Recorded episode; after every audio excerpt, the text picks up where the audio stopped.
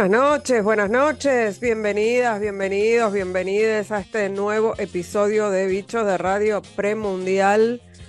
Qué nervios, qué nervios. Ay, Dios, sí, sí, sí, sí, sí, ni te cuento, ni te cuento, estamos con toda la ansiedad, con toda la manija, con todo el mundial encima, me mundializo.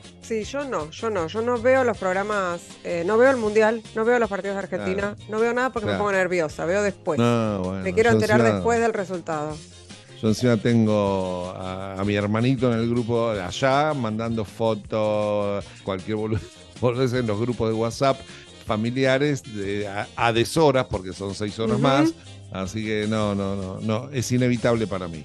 Bien, eh, con esta furia mundialista nos vamos a meter de lleno en este programa que hacemos con Adrián Corolla aquí en, Nacional.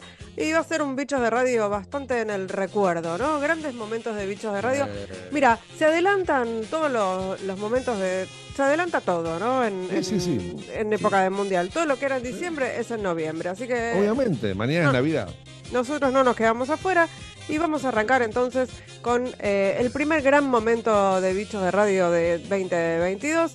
Estamos hablando de la entrevista que le hicimos en marzo a Ana María Muchnik. Ana María, una grosa total, una pionera del feminismo en los medios. Ella condujo Buenas tardes, mucho gusto, que era un programa para las amas de casa, digamos, para las mujeres que estaban en sus casas en los 60, en los 70 y en los 80.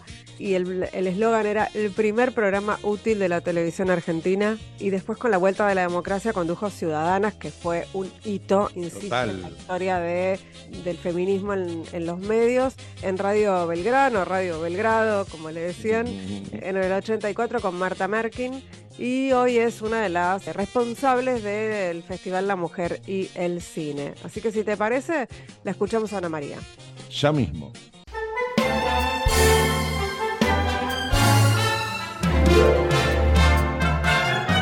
Quel plaisir, le monde est grand, le monde est beau, sans faillir. Entrons dans ce siècle nouveau, nous unir dans un vaste charivari, vive la vie, vive la vie. Notre temps nous promet des joies par milliers, c'est grisant.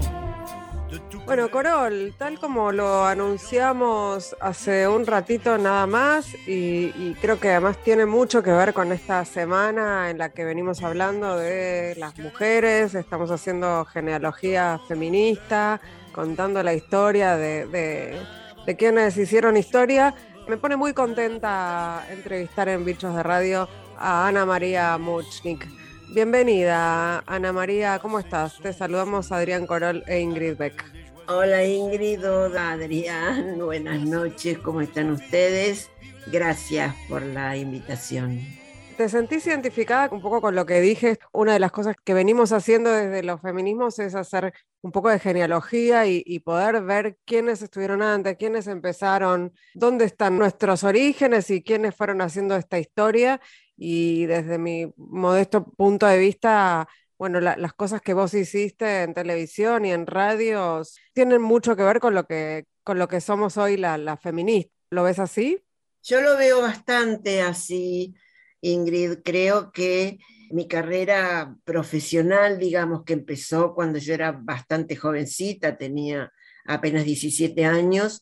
No empecé con Buenas tardes, mucho gusto. Bueno, empecé con programas infantiles, no importa. Luego vino Buenas tardes, mucho gusto, que fue un programa para la mujer, pensado en un momento en el que las mujeres estaban mucho en su casa, que las mujeres estudiaban pocas, trabajaban pocas, eran muy amas de casa, es comienzos de los 60, y creíamos en ese momento y no nos fue mal con el tema, y de hecho el programa hoy, 22 años de estar en el aire, es recordado y querido y respetado por, por todo el mundo, por todas las mujeres y por la gente en general.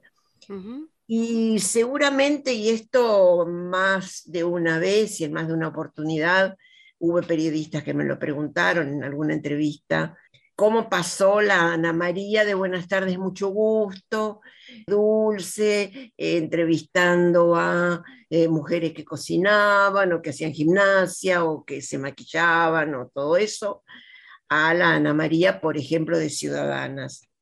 Y yo creo que las mujeres, por suerte, hemos crecido, hemos eh, experimentado, nos hemos ayornado, hemos eh, mirado alrededor nuestro lo que pasaba, hemos viajado, leído. Creo que eso para mí, por lo menos, y en cuanto a mirarme yo para adentro, esto tiene que ver con un crecimiento mío y un darme cuenta de a poco que las mujeres eh, de a poco, no solo acá, sino afuera más todavía.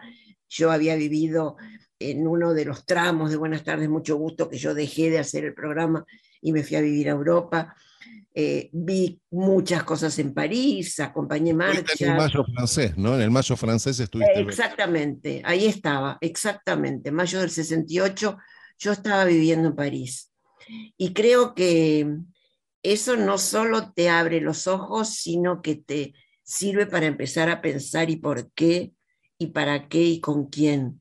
Y, cuando yo volví, eh, me acuerdo que un poco mi decisión era no volver a hacer Buenas tardes, mucho gusto. Yo había ido a París, había estudiado teatro.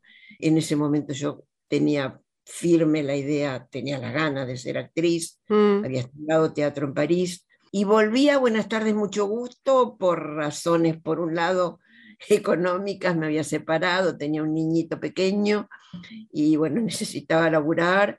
Volví a Buenas tardes, mucho gusto y al poco tiempo me volví a ir porque, bueno, el año 76, no hace Mm. falta que yo les cuente a ustedes, secuestraron a mi hermano mayor, toda la familia tuvo que irse, y bueno, y yo con mis dos niños también me fui, nos fuimos a Barcelona. Y el regreso de Barcelona, que fue en el 80, de alguna manera a mí me marcó, si bien el canal me pidió mucho que yo vuelva a la televisión, me marcó condiciones de trabajo, pero a Mm. mí misma. Y la condición era, bueno, yo vuelvo, buenas tardes, mucho gusto, y ya era la última etapa, porque en el 83 lo, lo levantaron, si yo puedo producir el programa, ponerme al hombro la producción de este programa para que no sea solamente un programa, digamos, hogareño, sino que tenga un montón de cosas que a mí me parecía que en ese momento le servían a las mujeres. Creo que había que balancear, porque tampoco es lo que me decían, tampoco podés pasar de un tipo de programa que hace más de 20 años que está en el aire a otro Claro. totalmente distinto y conservar el título. Traté de, de- de equilibrar todo lo que pude, llevar eh, desde gente que escribía, desde psicólogos, desde psicólogas y abogadas y feministas y mujeres que de alguna manera estaban trabajando ya el tema de la mujer desde otro lugar. Y ese fue un poco para mí el comienzo de, de ver cómo los medios podían ponerse al servicio de las mujeres, representarlas, mostrar qué es lo que le pasaba a las mujeres y cómo, y empezar a crecer. Y eso llevó eh, fatalmente a que en el 83 nuestro país terminó la dictadura militar y vino la democracia, y ahí pensar, bueno, ¿y las mujeres cómo, cómo jugamos en todo esto? A ver, las mujeres también tenemos mucho que hacer en esta época democrática. Y bueno, tuve la suerte de que me llamó Daniel Divinsky, que me ofreció hacer algo en Radio Belgrano. En ese momento, la mañana de Belgrano, que Divinsky quería hacerla muy fuerte, era una mañana de varones. Sí. Aliberti, La Nata, Enrique Vázquez. Mendelevich, y me dijo, ¿te animás a hacer un programa de mujeres? Y yo dije, ¿feminista? Sí. Me dijo, yo le dije, sí, claro, Sí. ¿cómo no voy a animar? Y ahí nació Ciudadanas. Él me dijo, ¿cómo se va a llamar? Y a mí me salió en ese momento Ciudadanas. Ana María, ¿y a Marta Merkin ya la conocías? No, no, Ah, no. ahí. no. No, no, no. Yo no la conocía, conocía mucho a Carlitos, no la conocía a Marta. Aclaremos, es Carlos Ulanovsky, ¿no? Ulanovsky, Sí, sí, el marido, exactamente. Cuando decimos Carlitos, ¿es Chaplin o Ulanovka? ¿No es cierto? Y como Sí. Chaplin no puede ser, digamos que nos quedamos con Ula. Yo conocía a Carlos efectivamente de tiempo atrás, pero ahí fue cuando Divinsky me dijo, quiero que la conozcas a Marta Merkel, se van a llevar muy bien. Mm. Esto era el verano, exactamente, el verano del 84. Vos pensá que el primer programa que salió al aire de Ciudadanas fue marzo del 84. Recién llegada la democracia, por un lado. Por otro lado, se inauguraba Radio Belgrano con esta nueva tónica que hizo historia, porque realmente Radio Belgrano fue una radio de vanguardia, una radio diferente, una radio que marcó una época. Y bueno, y en marzo del 84 empezamos con Ciudadanas y otro dato más te doy que a mí me emociona contarlo. Fue el primer Día de la Mujer celebrado en democracia. Mm. Nosotros empezamos los primeros días de marzo, el 8 de marzo, Día de la Mujer, plaza, todas, todas las mujeres o la mayor parte de las mujeres, que no éramos tantas, pero Mm. éramos, en la Mm. plaza y entrando a esa plaza, Alicia Moro de Justo. Wow. La Ah. verdad que fue único, Alicia llevada en andas porque no podía ya caminar, era muy mayor. Era grande, sí. Era grande, efectivamente, llevada en andas, en- ella sentadita en una silla por cuatro hombres fuertes llevándola en lo alto, entró a la plaza. Wow. Y esto realmente marcó un, un momento muy emotivo por un lado y por otro lado un antes y un después. Este marzo del 84 fue realmente un despertar, porque Ciudadanas a mí me marcó y a muchas mujeres les Ujú. marcó. Yo conocí a Marta, nos llevamos bien de enseguida, o sea, concordamos en hacer eh, Ciudadana, yo le conté qué quería hacer. Por otro lado, en ese momento, al principio, por lo menos de Ciudadanas, Marta producía, yo conducía, y poco tiempo después yo le pedí a Marta que esté en el aire conmigo, o sea, vamos a estar las dos en el aire, no estés nada más que detrás de micrófono. Ana María, sabes que en este programa, que se llama Sí. Bichos de Radio, tenemos una característica y es que a nuestras invitadas, a nuestros invitados, les preparamos una, una biografía sonora. Les preparamos, en realidad, les prepara nuestro productor, editor, realizador Eric Domergue una biografía sonora. Y la verdad es que la tuya está muy buena y nos gustaría compartirla con vos. Eh, Ah, bueno, dale, sí, ¿La escuchamos? sí, por supuesto, gracias.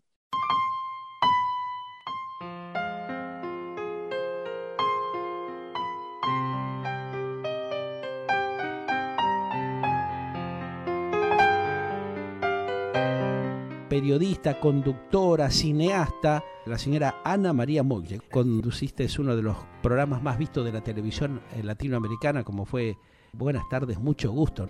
Estás trabajando hace mucho tiempo como directora de La Mujer de Cine. Je vous parle d'un temps que les moins de 20 ans ne peuvent pas connaître. Montmartre en ce temps-là, accrochait ses lilas jusque sous nos fenêtres et si l'humble garni qui nous servait de nid ne payait pas de mine. C'est là qu'on s'est connus, moi qui criais famine et toi qui posais nu. Yo vengo de una familia de cineastas. Claro. Mi hermano Hugo Santiago fue muy conocido director, mi papá también produjo cine.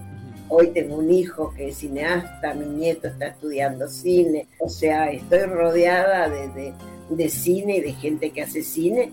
La bohème, la bohème, ça voulait dire on est heureux. La bohème, la bohème, nous ne mangions qu'un jour sur deux. Fue hija de don Pedro, uno de los grandes productores que tuvo la televisión argentina. era un tipazo, para mí fue, fue un, un tipo muy, muy especial, muy afectuoso, muy cariñoso, muy buen padre, que, que me dio alas, que me, me enseñó a volar, que me dio siempre mucha, mucha charla acerca de, de- la libertad de hacer lo que uno quiere.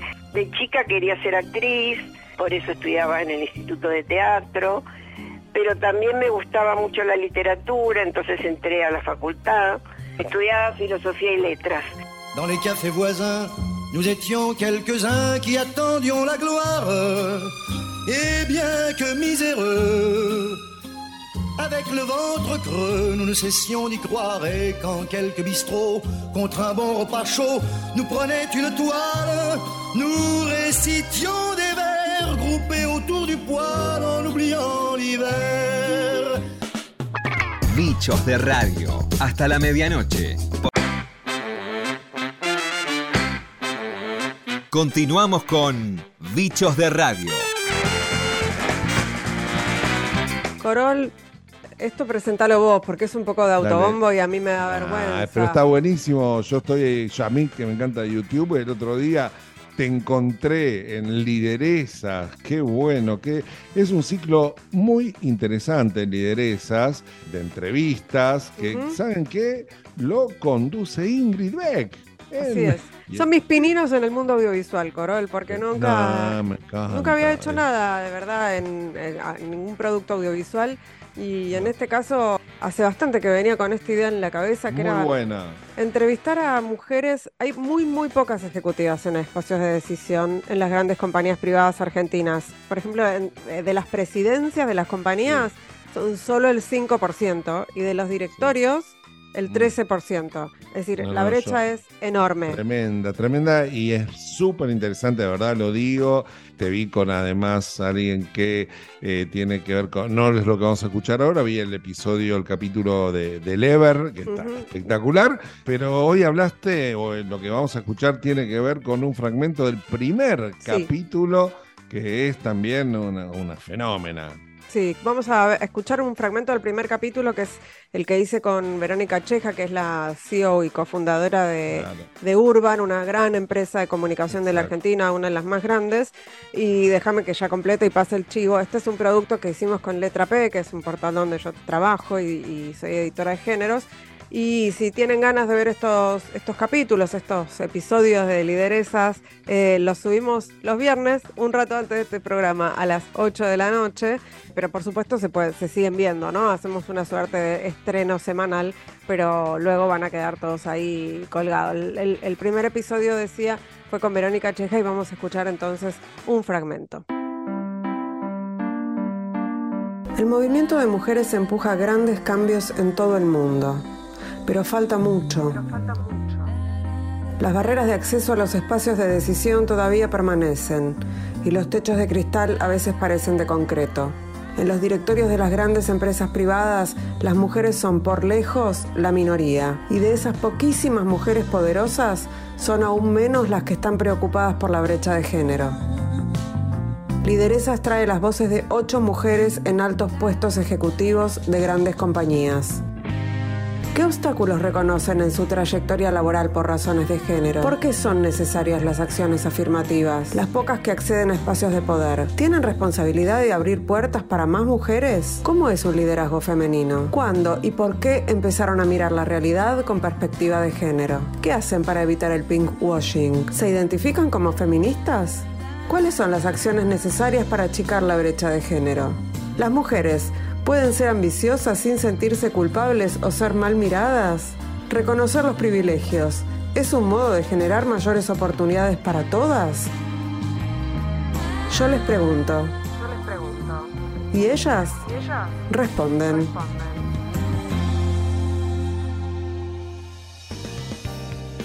Verónica Cheja trabaja en el mundo de la comunicación desde los 18 años.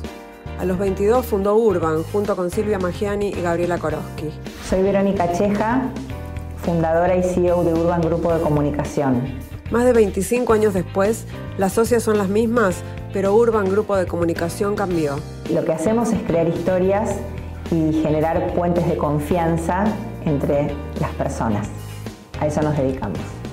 En 2022 es la consultora independiente número uno de la Argentina y tiene oficinas en Buenos Aires, Santiago de Chile, Ciudad de México, Miami y Madrid. Sus comienzos con Silvia y Gabriela fueron en el rock y en la moda, cuando las relaciones públicas todavía no existían y mucho menos el trabajo con las marcas. Empezamos siendo cuatro personas y hoy somos 100, cuenta Verónica. La mayoría son mujeres. A Verónica Cheja le preocupan los escenarios en donde las mujeres estamos ausentes. Para ella no hay un mundo mejor, si no podemos desarrollarnos y alcanzar igualdad de oportunidades. Vero, en general cuando hablamos de, las mujeres que, que ocupan espacio de decisión, en este caso vos, hablamos de que son mujeres que rompieron el techo de cristal. ¿Te sentís identificada con esa idea? ¿Te, resuena en algún lado?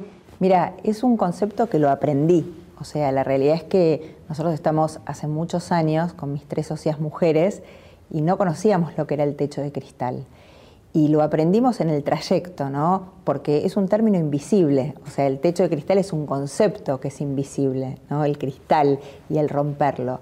Y nosotros trabajamos mucho, y yo trabajo mucho para romper y para que las otras generaciones que nos siguen a nosotros también tengan oportunidades. La realidad hoy es que somos pocas, o sea, somos pocas mujeres. Nosotros acá en Urban somos más o menos un 80% o 75% de mujeres, que somos un montón, ¿no?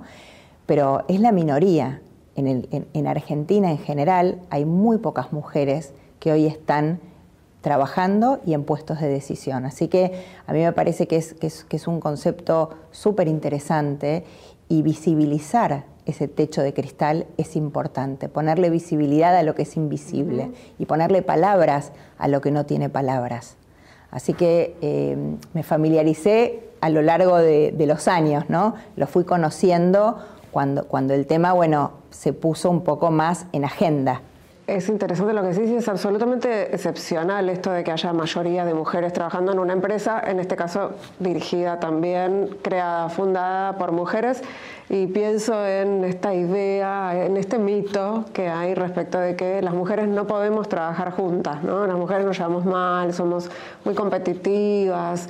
Eh, no parece que hubiese pasado en tu, en tu carrera o en tus decisiones. Mira, las mujeres somos como cualquier otro género, digamos hay de todo. Nosotros en nuestro caso, yo creo que lo mejor que nosotros tenemos en Urban es nuestra sociedad, ¿no? la sociedad entre, entre nuestras socias, que nos respetamos, nos escuchamos, nos esperamos los tiempos del otro, o sea, somos humanas, somos como somos en la vida, no es que somos de una manera distinta. ¿no? Entonces, realmente esa sociedad creo que es muy potente y es la que nos llevó a estar hoy en el lugar que estamos. Pensaba en esto que decías de, la sociedad de mujeres y de, que para vos es natural porque es la manera en la que empezaste a trabajar. Y hay algo, por lo menos en lo que a mí me pasa trabajando con otras mujeres, que es una situación de empatía que no me, que, no me parece que ocurra lo mismo cuando este, los compañeros son varones, la empatía, eh, el ponerse en el lugar de la otra. Pienso en, por ejemplo, las cosas que pasan con los hijos y con las hijas, que, solemos como entendernos mejor en ese, en ese sentido. Te pasa, te das cuenta, porque es esto, para vos es natural, pero no es natural. Sí, para, para, mí es natural y es maravilloso. Lo mejor que tenemos nosotras es la sociedad. O sea, yo creo que Urban es y pudo construirse por la sociedad que tenemos, que es espectacular. O sea, realmente, aparte nosotras no éramos amigas de chicas, nos conocimos trabajando, viste que está el mito de son amigos del secundario y armaron, no, nosotros nos conocimos trabajando, nos conocimos de grande y la verdad que es una experiencia espectacular, porque además es sentirte acompañado a lo largo de la vida, ¿no? acompañada en mi caso, a lo largo de la vida.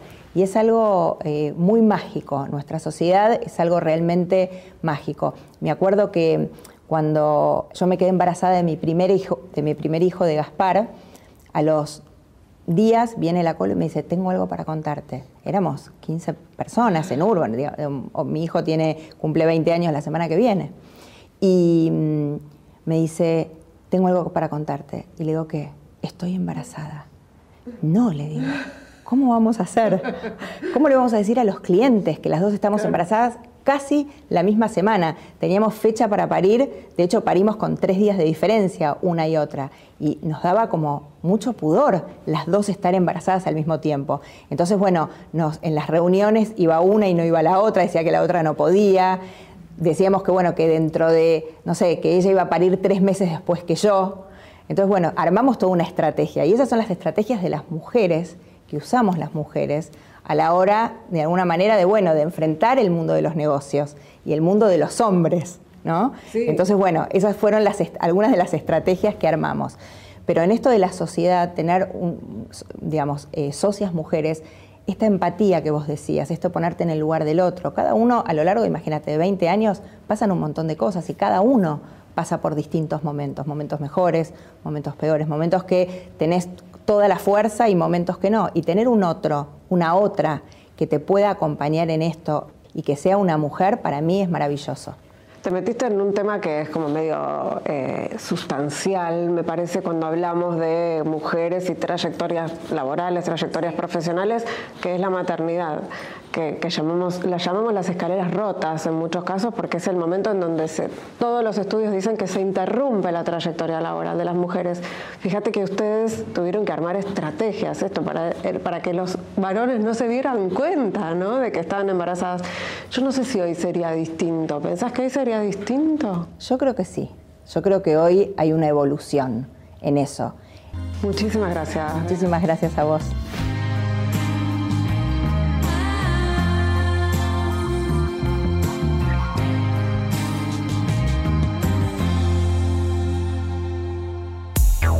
Estás escuchando Bichos de Radio en la radio pública.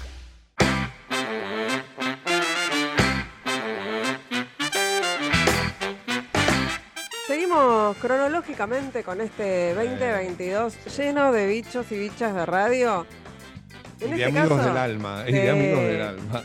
Entrevistón que hicimos espectacular con que además se recopó, estuvimos hablando un rato larguísimo con el gran Lito Vitale. No sé si hace falta que lo presente específicamente porque lo conoce todo el mundo. Lo paseamos por todos lados, lo paseamos por la radio, la música, la infancia, eh, la familia, el futuro. Bueno, todo lo que se les ocurra lo charlamos con el gran Lito Vitale acá en Bichos de Radio.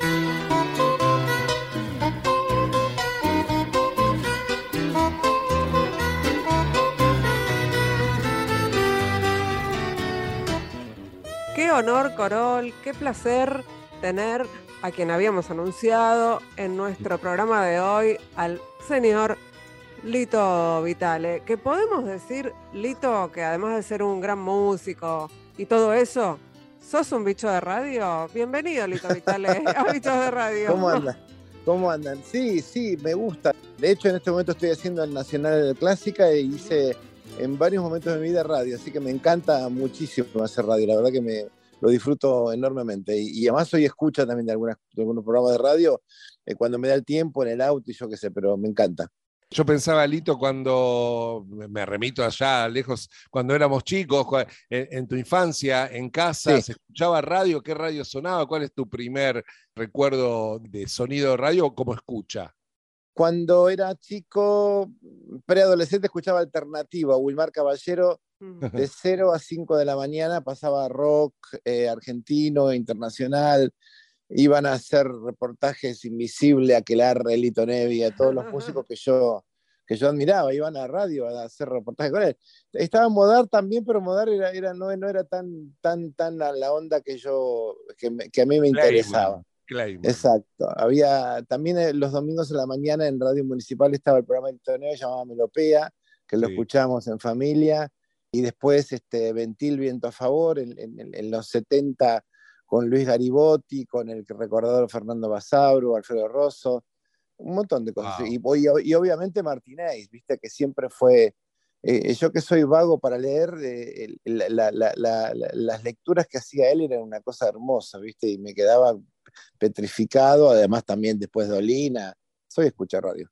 Qué lindo. ¿Y hoy qué escuchas cuando te colgas en el auto, por ejemplo?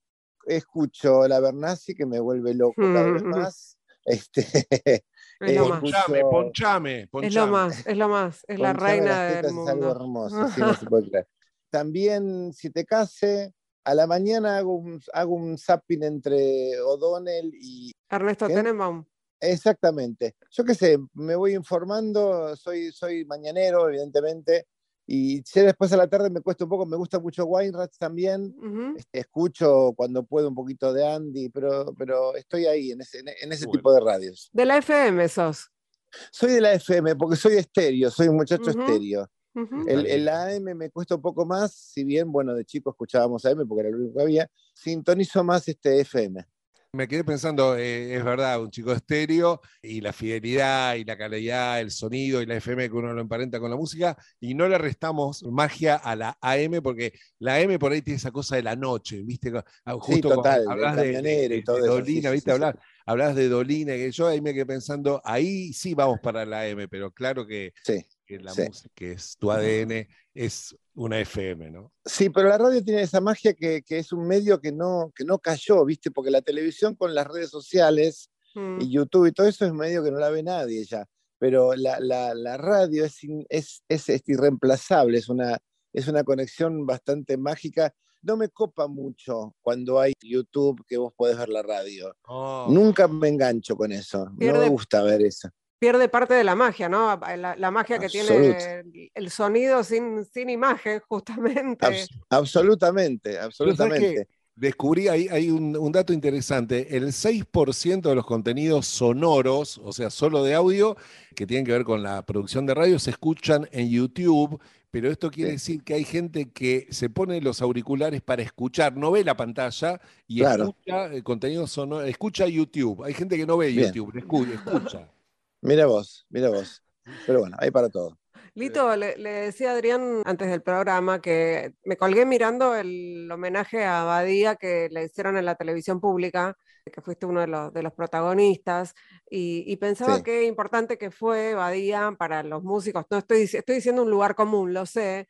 Pero está bueno, está bueno subrayarlo. Pensaba eso, ¿no? Te veía en un show a vos recontra jovencito, no sé, en el año 87, ¿no? Sí, claro. En, en Badía y compañía, y después vos tocando ahí en ese homenaje con toda, con, con esos músicos y esas músicas que, que reconocen que les abrió las puertas de un montón de, de Sí. cosas. Absolutamente. Mira, eh, primero también me encanta estar hablando con vos, Ingrid, porque te escucho y me encantan tus columnas y siempre adhiero a, tu perfil, digamos. Ay. Gracias. Como esto es radio, no me ves que me estoy poniendo colorada. Escúchame, mira, lo del legado Badía es, un- es un proyecto que yo presenté ahí en TV Pública, porque, bueno, lamentablemente, no, a veces eh, hay, hay como una contradicción en hacer un homenaje el día de la muerte de alguien, pero hay, Mm. hay, hay en- en- con los próceres y con, lo- con, los, con los músicos y con los artistas suceden las dos cosas, o el día del nacimiento o el día de la muerte, pero bueno, de todos modos, siempre vale el homenaje. Y como se cumplían 10 años del deceso, digamos, de, de- de Juan Alberto, me parecía que había, que había que hacer algo importante haciendo el archivo, dándole un poquitito de visibilidad también al archivo de Claudio Korenbit, que tiene un montón de cosas ahí en sus redes de, la época en la cual él laboraba con Juan Alberto, Y empecé a llamar a muchos de los colaboradores de, Juan Alberto. No me tembló el pulso cuando, eh, cuando me pareció lógico también llamarlo a Jorge Tellerman, sabiendo que era una figura particular, porque, porque no pertenece al espacio político de, que, que nos está gobernando en este momento, pero sí perteneció a la trastienda de Badía, y me parece que estaba bueno no, no, no excluirlo por, por una cuestión de, de diferencias este, de ideales. No, porque forma parte de la historia. Exactamente. Además, Lamentablemente, López Foresi, que me hubiera encantado que, que estuviera, no podía estar. ni- Mm. ni- a Luisa Delfino, cuando hablé con Luisa Delfino, te juro que me emocioné también, porque me parecía un personaje muy particular Muy. y tampoco pudo estar. Y, este, y hay muchos que faltaron, por supuesto, Alan Pauls, un montón que faltaron, pero es imposible tenerlos todos una noche. Pero, y también el perfil de la música Mm. porque en un momento cuando hablamos con Claudio Koremrit, él, él era como el, el- el abanderado de la música alternativa, ¿viste? En, en, Sí. en Badía, era como luchaba, de hecho, entre un montón de otros músicos para que yo estuviera ahí, que o sea, Sí. de alguna manera aparecía en Badía gracias a él. Porque Este, además vos no, vos cuando- no pertenecías al, al- al- al mainstream del rock. No, no, definitivamente para nada. Es lo que Badía y eh, está buenísimo que lo nombres a Corenblit, Sí. que después lo tuvimos a Claudio de, de- de productor, luego Badía en, en Canal 13, en esa época Sí, de, que me acuerdo, hablo en nuestra época también de los Vergara, que nadie nos daba bola, Badía nos daba bola. Totalmente, Eh, estaba totalmente. atento por estos productores eh, que le- por ahí le decían apuntar la antena y, y enseguida él direccionaba Jugátela, y abría exacto. puertas, ¿no? Y después, bueno, decidimos ju- junto con Marisa, que, que por suerte aceptó el homenaje, que él fue la primera persona que, que- que llamé, digamos, y ella quería un, un costado musical de los, como las figuras más relevantes de la historia de Badía, de la cual ellos eran más amigos. Una de las ideas era poner algunos músicos nuevos Mm. que en aquel momento hubieran estado en Badía y Compañía, ¿entendés? O sea, hacer ese juego de tipo, pero bueno, yo creo que todos los que estuvimos, estuvimos ahí felices de, de haber participado y se generó, no te puedo explicar lo que es el chat, yo armé un chat para cuando lo, lo Ah. viéramos, que todos nos estuviéramos dando ahí un poquito de amor, Ah. y bueno, viste, esos chats son un arma de doble filo, ¿no? Pero Ahora no para. Ahora no para más. Pero estuvo hermoso y yo creo que Badía es una figura muy, muy importante que, que no debemos olvidar, más allá de su obra específica, pero eh, lo que más rescato también es su perfil de apertura y respeto, ¿viste? Es un- era un tipo que respetaba, o sea, no se le movía un pelo, se tenía que bancarse un tipo que realmente él personalmente no entendía artísticamente ni quizás le Exacto. gustara, pero él le daba espacio igual, o sea que, que había una cosa que está muy difícil ahora de, de- de encontrar porque, porque en general la televisión se transformó mucho en, en- en el marketing, en lo, en lo que vende, en lo que funciona, y lo que no funciona no aparece. ¿viste? El momento en el que Alejandro Lerner cuenta que Badía no tenía buen oído musical. Dice. Sí, cantaba como el culo, sí. Nada, muy, muy gracioso porque contando eso y, y diciendo que de todos modos podía apreciar el talento Exacto, cuando lo veía, ¿no? Más bien, más bien, por supuesto, ¿Vos? más bien, es así. Vos ves el archivo, yo eh, tengo presente también el archivo Badía, no sé, que está tocando el flaco Espineta en vivo en un cierre de Badía y compañía. Cuando el flaco mete el primer acorde en realidad de- del anillo Sí. del Capitán Beto, enfoca la cámara a Badía, la cara Sí. de felicidad de Juan Alberto Badía en ese momento, lo estoy contando y la estoy viendo. ¿Entendés? O es sea, mortal. eh, Son imágenes eh, que, quedan, Sí. que quedan pegadas para siempre. Wow, wow. Y- Porque y- además ese, en ese, ese concierto que Luis Alberto hizo con Jade ahí en el cierre, sí. fue particular porque ahí tocó los libros de la buena memoria, tocó el Capitán tocó Muchacha, cosa que no hacía hace, hacía mucho Exactamente.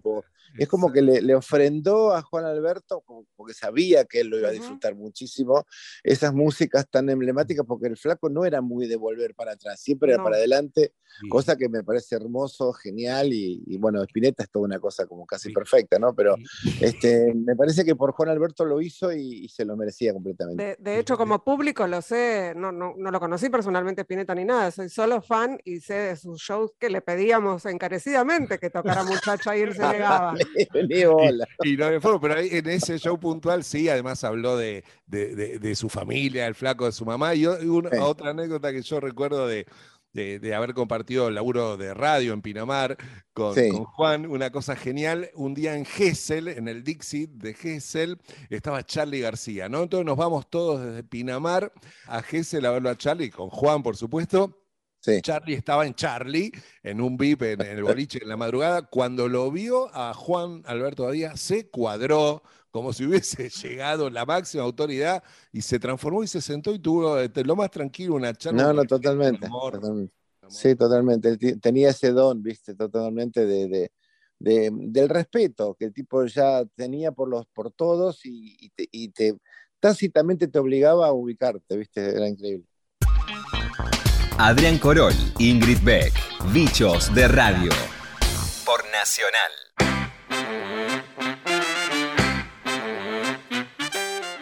Y ya estamos llegando como casi a fin de año en este recorrido, ¿no? Que Es estamos haciendo y también en, lo- en la realidad, pero bueno, en este recorrido de lo mejor de, de Bichos de Radio de 2022 y elegimos para cerrar esta entrevista que hicimos con mi amiga, porque tengo que decirlo. Sí, sí, colega. tu amiga. Sí, pero me, re- me- lo dije entonces y lo digo ahora de nuevo. me, me encantó conocerla, escucharla, fue imperdible realmente esa entrevista. Estamos hablando de la compañera Florencia Alcaraz, que conduce SIC Periodismo Textual en el programa de crónicas periodísticas en la televisión pública, que es una rareza, ¿no? En la televisión abierta y además es una de las directoras de LATFEM, que es un medio de comunicación feminista y participa de un montón de redes, escribió libros y trabajó mucho en radio y además hace muy lindos podcasts. Así que me parece que, vale la pena que, la escuchemos eh, hablar un poco de todo también, como es nuestra costumbre.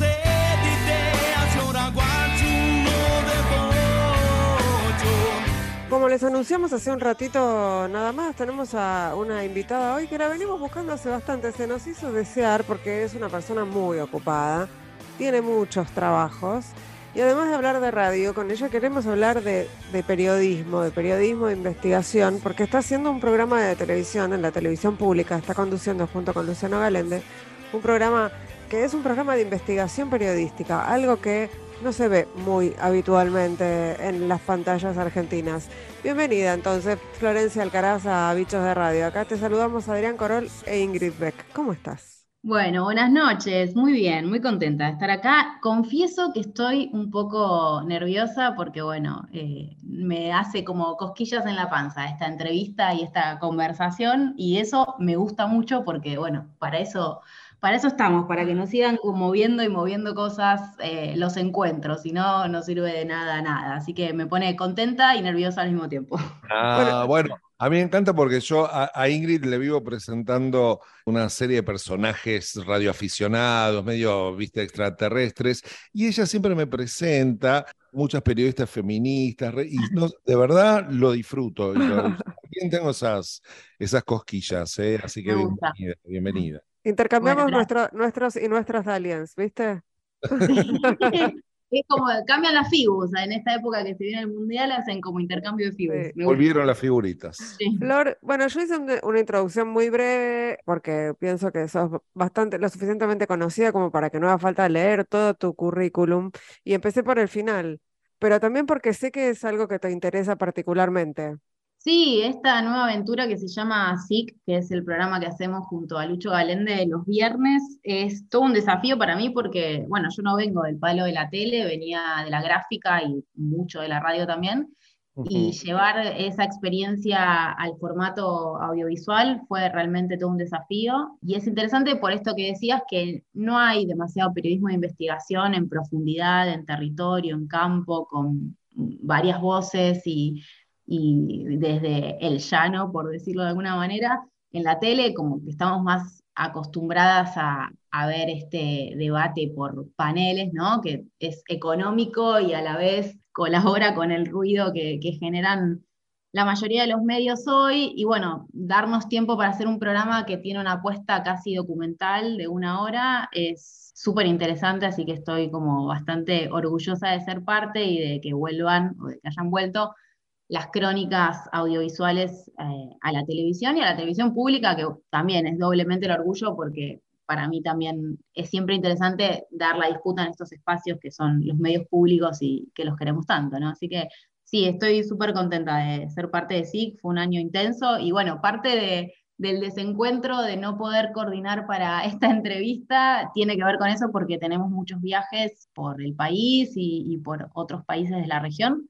Entonces se dificulta, pero con un, con un buen motivo detrás que tiene que ver con eso, con estar en los lugares donde suceden las cosas y tratar de contar estas problemáticas sociales y entenderlas y hacernos preguntas y, compartirlas en, este programa que, que, queremos tanto con Lucho y con todo el equipo del que formamos parte.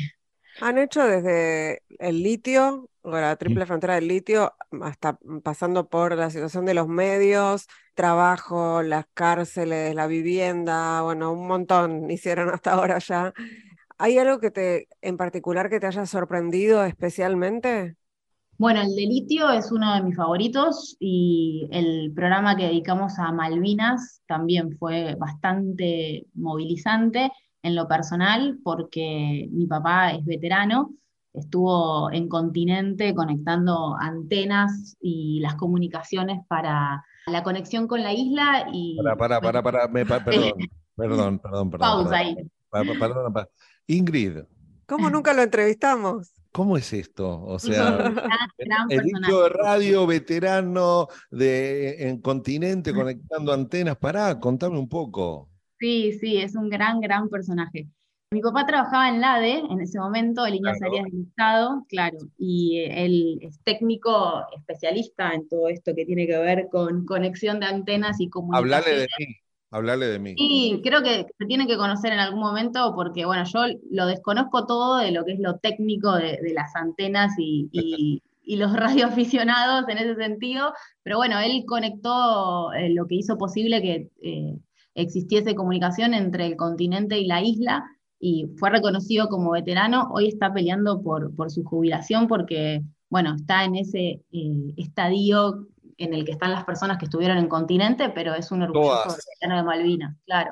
Así que ese programa a mí me, me atravesó, de hecho lloré, no sale, en el programa no sale, pero sí me conmoví muchísimo y, no, no pude frenar el llanto, ¿no? Que, que, a veces nos cuesta muchísimo eso de poner en pausa las emociones cuando tenemos el lugar de contar historias en, en el periodismo, pero fue eh, de los más movilizantes. Y bueno, nada, mi viejo es un gran personaje, sí, lo tenés que conocer, Corol. Hoy es kiosquero, veterano y kiosquero, gran personaje. No, me encanta. Después por, eh, por privado me pones sí. Sí, por supuesto, por supuesto, hincha de boca. Más todavía. Ya está, tiene que ser amigo de Corol. a mí esto me dispara indudablemente cuál es tu relación, Flor, con la radio. Si de chiquita sonaba en casa, si la descubriste después, ¿dónde, dónde, en qué lugar de tu vida podemos ubicar la radio? Sí, en casa estaba la tele prendida todo el tiempo y la radio también. Los recuerdos que tengo como más que me marcaron de decir, bueno, yo quiero estar ahí, hacer esto, tienen que ver con Castelo. Mi vieja escuchaba, nada, el ventilador, fines de los 90, principios de los 2000, esas conversaciones y ese enfoque y, esa mirada, nada, era algo que, que, tenía que ver mucho con lo que me gustaba y con lo que pensaba, ¿no? Entonces viene un poco de ahí, pero nunca me imaginé estar haciendo radio tanto tiempo. Tengo como el recorrido en la universidad fue bastante frustrante porque como que te forman, a pesar de que yo estudié comunicación, te forman para, para ser locutora y nada, yo quería charlar, conversar, viste, preguntar, no, no quería poner la voz engolada, modular eh, perfectamente y bueno, me frustró bastante la, carrera en ese sentido, pero después por suerte tuve la oportunidad de, de superar esa, esa frustración en lo pedagógico, ¿no? Que, es bastante cruel la formación, ¿no? Si no, no sé, me parece que va por, ese camino y, no permite como lo más creativo muchas veces, o al menos esa fue mi experiencia. Pero viene un poco por ese lado, por Castelo, por, por Ula también, eh, nada, escuchar a Dolina, eh, eso se escuchaba en mi casa todo el tiempo y, me daba como curiosidad. Pocas mujeres, ¿no? Eh, Estaba pensando eso cuando nombraba, sí.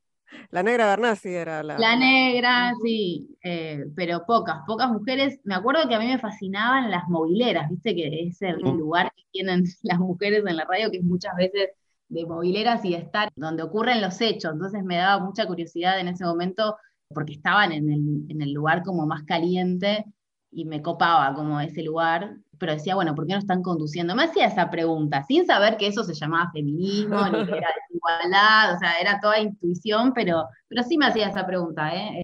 cuando estaba en la secundaria, ponele. ¿Y tu primera experiencia profesional en radio o, o amateur, no importa, digo, tu primera experiencia haciendo radio, cuál fue?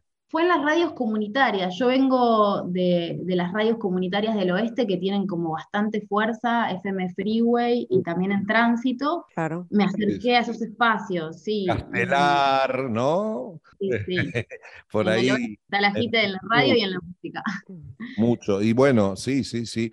Viene de Hurlingham, Palomar, eh, todo, todo para ese lado y ni hablar de la- las radios de esto, ¿no? Morón, Ramos Castelar, nombraste por ahí en tránsito, es como que hay toda una, una línea de radios comunitarias previas a todo tipo de legalidad, eh, digamos, Claro. que pretenda que, que dejaron una, una huella muy grande, ¿eh? Y, y la siguen, la siguen marcando. Sí, total, sí. Así que empecé ahí en la Freeway, un programa que era un poco análisis de medios, hacíamos, y después empecé conduciendo la primera mañana con un gran amigo, Matías Nancy, que hoy es movilero de televisión. Y bueno, estábamos ahí y también conocí esas radios defendiendo cuando se hacían eh, los desalojos o se confiscaban, ¿se acuerdan en ese momento? Los equipos Sí, con el claro. disco Confer, bueno, así conocí las, las radios comunitarias y, y me acerqué por curiosidad y por solidaridad de alguna manera cuando estudiaba comunicación y terminé haciendo radio en esos espacios y después de ahí eh, pasé a, a Nacional Rock, que estuve en el 2013 como varios años, hasta 2015, y, y viene por ese lado. También hice radio en la universidad, que mi universidad, orgullosa, egresada de la Universidad Nacional de La Matanza, Universidad del Conurbano, tiene una radio muy, muy fuerte, muy potente en lo que es el sistema de, de radios públicas. Publicitarias, sí. Sí, ahí tuve, tuve como un, un paso también en un programa sobre ciencia, no sé, siempre como soy bastante pulpo, hago cosas muy diversas y decís en qué momento los- las hice, pero sí, las hice, por ahí viene ese recorrido, pero eh, las radios comunitarias sin duda marcaron como, como una formación, sí, amateur, profesional, o, o me dejaron ese lugar que la universidad me había clausurado en la formación, porque solo podían hacer radio quienes tenían una voz muy particular y, y modulaban perfectamente. Y no sería nada, nuestro caso. Claro. Quando sono solo in casa e solo devo restare per finire un lavoro, perché al raffreddore c'è qualcosa di molto facile che io posso fare, accendere la radio e mettermi a ascoltare. Amo la radio perché. Bueno, se terminó este programa de Bichos de Radio 2022, digo, porque fue un recorrido por lo mejor. Sí, Eh, de- sí, eh, y, y costó bastante. De hecho, podríamos hacer de acá fin de año, Varios. porque hay muchísimo material. Lo, con lo que no ha estado en este programa, seguramente vamos a seguir haciendo cosas porque hay muy buen material. Más allá que estamos calentando motores y esperamos en cualquier momento confirmar Bichos de Radio 2023, ¿no? Por supuesto, eh, en cuanto podamos lo confirmamos, pero vamos a decir que si seguimos, el equipo va a ser el mismo. En la producción Sí. de Eric Domer y Marianela Cantelmi, en la operación técnica Ezequiel Sánchez, en la edición de audios Diego Rosato. Nuestro community manager es Hernana Sigotti, no sé él si va a seguir, vamos No a ver, vamos a evaluar, lo vamos a evaluar. En la web y en las redes están Martín Bibiloni y Alejandro Segade y si nos extrañan nos pueden encontrar en la página web de la radio y en el canal de Spotify de Radio Nacional. Ahí están todos los bichos de radio estacionados para quien quiera escuchar. Así que, Corol, nos vemos la próxima, nos encontramos la Sí, próxima. no, eh, seguro, porque además vos, yo, seguimos. Si Así es. sigue, seguimos. Modo mundial on. Un abrazo enorme y esto ha sido Bichos de Radio apenas. Un programa de radio.